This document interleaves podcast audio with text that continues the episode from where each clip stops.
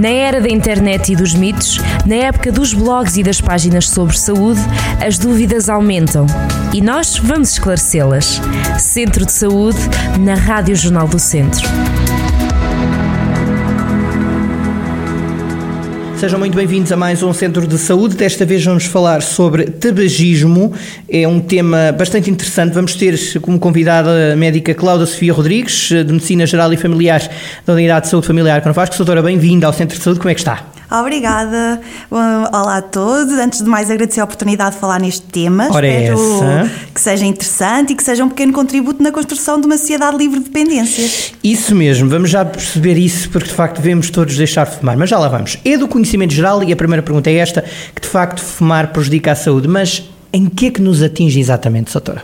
Então, olha, só para se ter um bocadinho de noção histórica, desde a década de 50 do século passado que a comunidade científica tem vindo a alertar sobre os efeitos deletérios da exposição tabágica.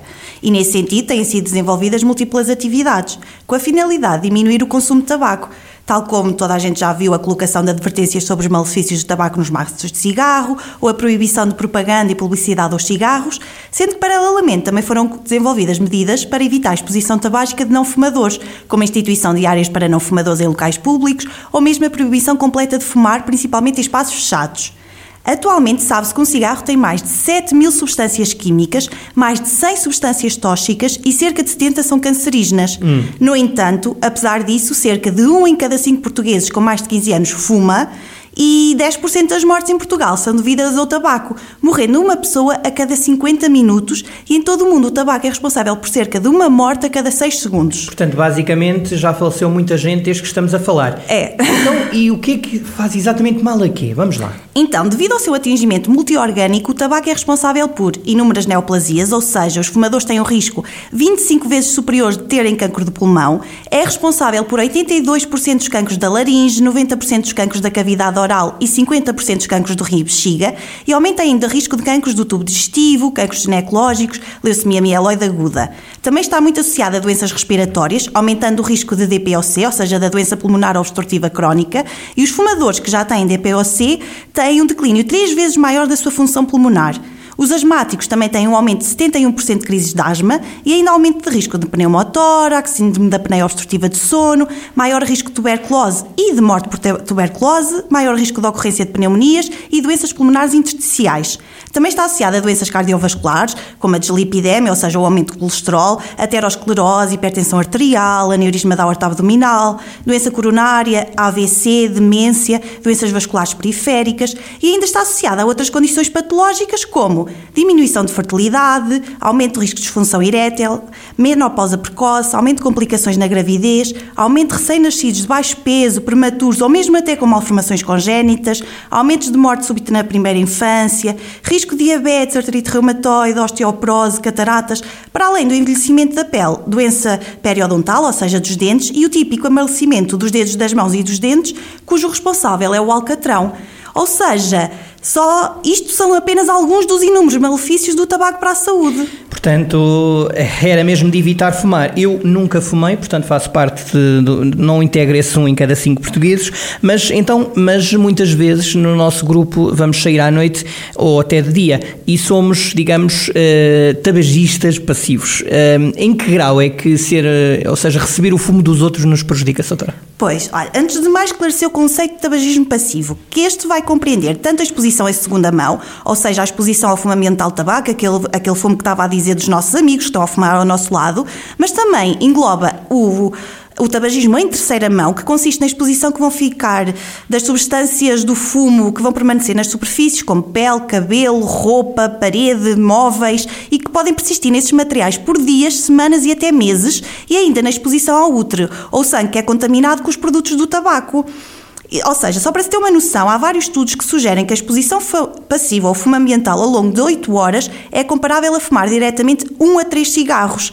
E evidência científica mostra ainda que abrir uma janela ou acionar o ventilador enquanto um cigarro queima não vai eliminar o risco do fumo em terceira mão, tal como o fumar ao ar livre. Porquê? Porque os resíduos vão ficar absorvidos na pele e nas roupas do fumador. Uhum. Ou seja, Para os adultos, esta exposição passiva vai provocar irritação nasal, vai aumentar o risco do cancro do pulmão, da doença cardiovascular, como AVC, doença coronária.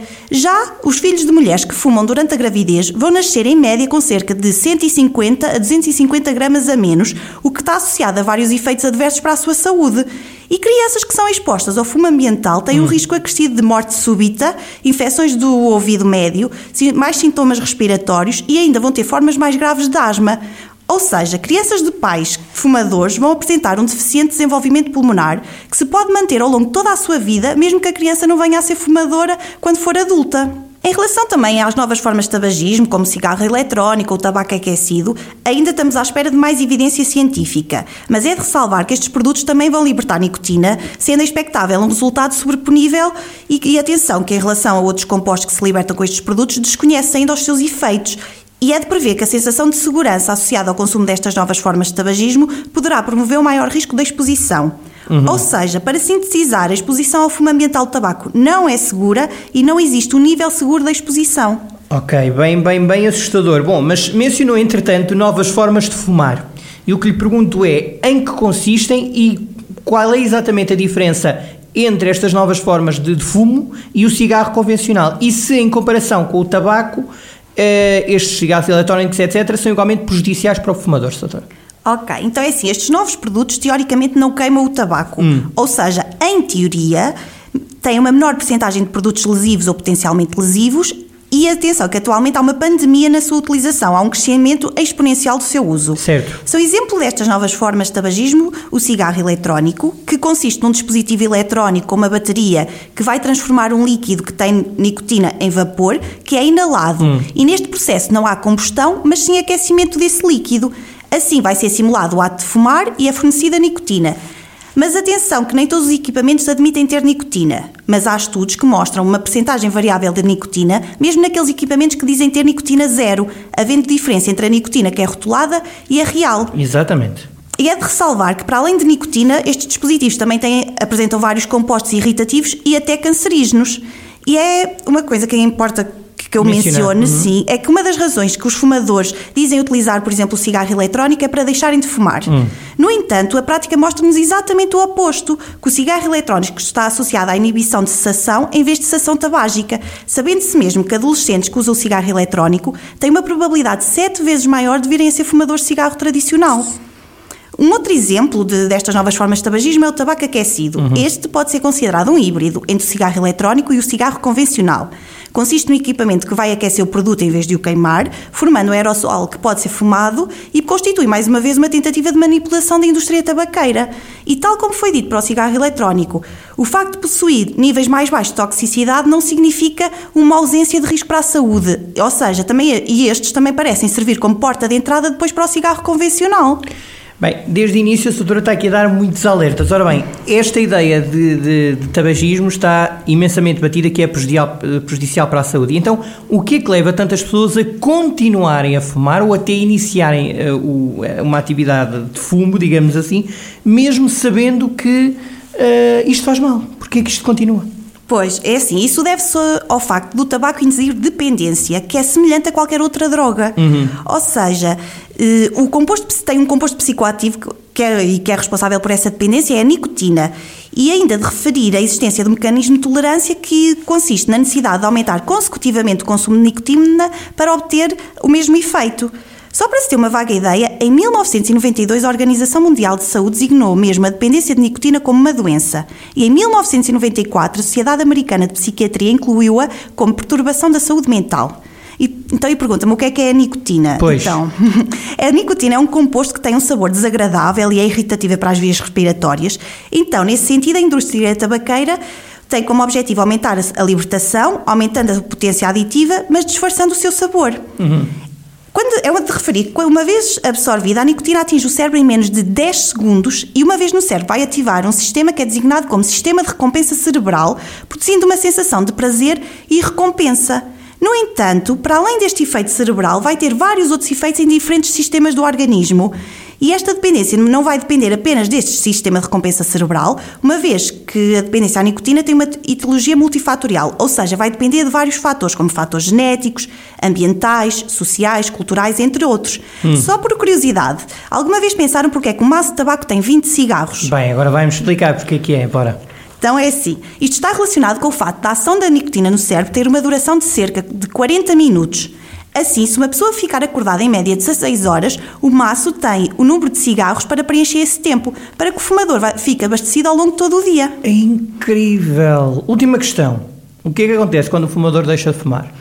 Pronto, quando um fumador deixa de fumar, pode experienciar um síndrome de abstinência, que é tanto pior quanto maior a dependência de nicotina. Ou seja, pode passar mal ou semelhante, não é? É, é. É assim, este síndrome engloba sintomas como o desejo compulsivo de fumar, irritabilidade, ansiedade, dificuldade de concentração, nervosismo, frustração, angústia, distúrbios do sono, aumento do apetite e até mesmo do peso, sendo que em média podem aumentar cerca de 3 a 6 quilos.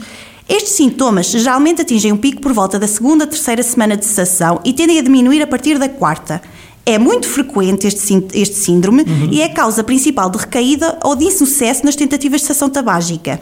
Mas atenção, vou ressalvar que há terapêutica farmacológica que ajuda a controlar este síndrome de privação e não posso deixar de enfatizar os inúmeros benefícios, tanto imediatos como a longo prazo, de deixar de fumar, seja em que altura for.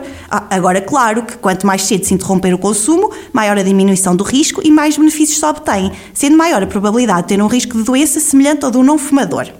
Assim sendo, Vou responder especificamente à sua questão. A sessão, pois. O que é que traz benefícios pois a sessão é, é tabágica? Vai trazer benefícios tanto no sistema respiratório, com melhoria do olfato, diminuição de lesão pulmonar e de inflamação, no sistema cardiovascular, com diminuição da pressão arterial e frequência cardíaca, como bem como diminuição de colesterol, diminuindo a velocidade de formação de placas de aterosclerose. No sistema endócrino e reprodutor vai trazer um menor risco de osteoporose, maior probabilidade de uma gravidez saudável, diminuição de risco de disfunção erétil, diminuição do risco de diabetes, entre outros vastos benefícios que vão se iniciar logo nas primeiras 24 horas de cessação e se vão prolongar ao longo dos anos com uma redução progressiva do risco de inúmeras doenças. E para além disto, não vamos nos esquecer que, tendo em conta aquilo que falámos do tabagismo Sim. passivo, deixar de fumar vai trazer ganhos não só para o próprio fumador, mas também para o seu agregado familiar e conviventes. Ou seja, posto tudo isto que aqui falámos, vou deixar o meu conselho a todos os fumadores que pretendem deixar de fumar, que procurem ajuda junto do seu médico assistente, que certamente o irá auxiliar na estratégia de intervenção mais adequada e espero ter conseguido contribuir, nem que seja apenas um bocadinho na motivação para a cessação tabágica. Olha, olha doutora, eu, eu acho que uh, a mim contribuiu para eu nunca querer fumar. Pronto, já eu não queria e acabei por não Ótimo! para as pessoas que fumam, era bom tentarem mesmo deixar. Sim. A doutora já, já fumou? Não, nunca, nunca. Portanto, ok, pronto. Uh, fumo, já... fumo passivo, não é? Pior é, o pior é esse, se calhar, também. Bom, doutora, obrigado. Até à próxima. Saúde a todos lá também. Obrigada. Na Saúde Familiar. Tivemos então esta preciosa colaboração uh, da médica Cláudia Sofia Rodrigues. Ela esteve cá para nos falar sobre tabagismo uh, e a importância de nunca fumar ou, se estiver a fumar nesta altura, largar o mais rapidamente possível. Até à próxima. Centro de Saúde, na Rádio Jornal do Centro.